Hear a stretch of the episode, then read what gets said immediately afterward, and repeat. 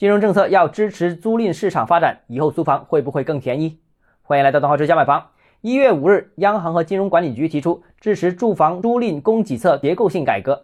还提出要加大住房租赁市场发展的支持力度。这会对租赁住房市场发展产生什么样的影响呢？今天我们一起来探讨一下。首先呢，这肯定是一个好事，这对加速租赁市场的发展会起到积极的推动作用。至于租房会不会更便宜，市场会有什么变化，这些暂时还不能判断。因为中央提出发展租赁市场到现在已经超过了十年时间，租赁市场发展经历了发展长租公寓市场、各地建设保障性租赁住房，还有最近的金融支持租赁市场发展的三种不同方式。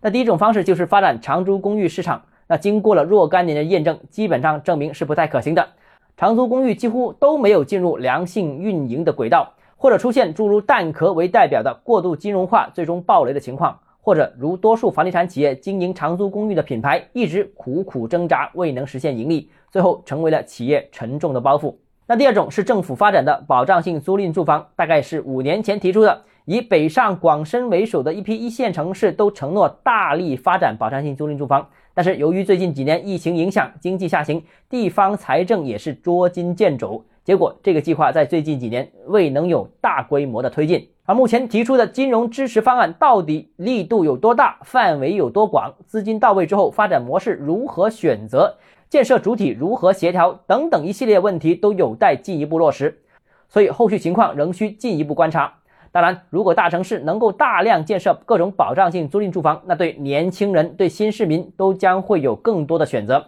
他们不一定买房，也可以选择租房。在租金方面也会有更多的优惠。当然了，如果更多的人选择租房，那很可能会对商品房市场造成一定的冲击。而以上各种好的结果，都将取决于大规模保障性租赁住房建设最终能否开展，能否顺利落地。以目前房地产市场的基本面，暂时还不具备培育具有房地产专业投资和管理能力的自持物业型住房租赁企业的条件。现在啊，不是缺乏资金支持其发展这个问题。而是住房租赁这个市场，由于利润极低，不足以产生足够的市场机会，